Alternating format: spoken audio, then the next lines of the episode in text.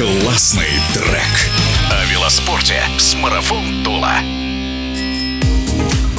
У всех трековых дисциплин своя история. Кейрин пришел в олимпийскую программу из Японии, где существует целая культура ставок на эти гонки. Об особенностях Кейрина в эфире радиодвижения рассказывает чемпион Европы, спортсмен велокоманды «Марафон Тула» Александр Дубченко. Кейрин на самом деле очень захватывающий вид, очень необычный. Был придуман в 50-х годах в Японии, и он задумывался как аналог лошадиных скачек со ставками. Но в 2000 году он дебютировал на Олимпийских Олимпийских играх и по сей день радует своей зрелищностью и совсем отличается от спринта. В Керрине, конечно, присутствует доля везения. Тебе реально может повезти. Не выиграть, так приехать в тройке. Ну, конечно же, как говорится, везет сильнейшим. Сначала надо добраться до финала, который состоит из шести человек. В Керрине совсем другая схема и другие заезды. Финал Керрина состоит из двух заездов по шесть человек. Это финал за первое шестое место, гранд-финал, и за седьмое и двенадцатое малый финал, не отрывая глаз. И очень внимательно,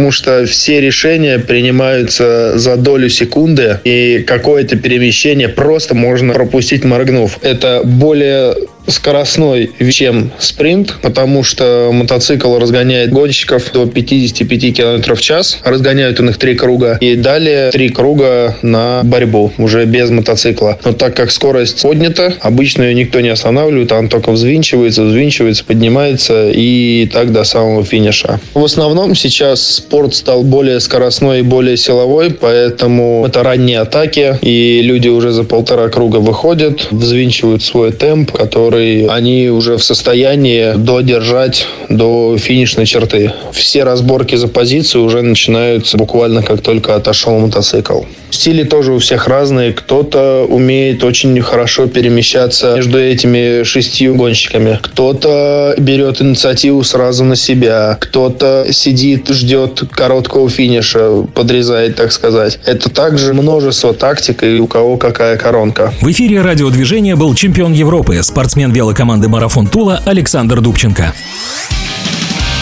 Классный трек.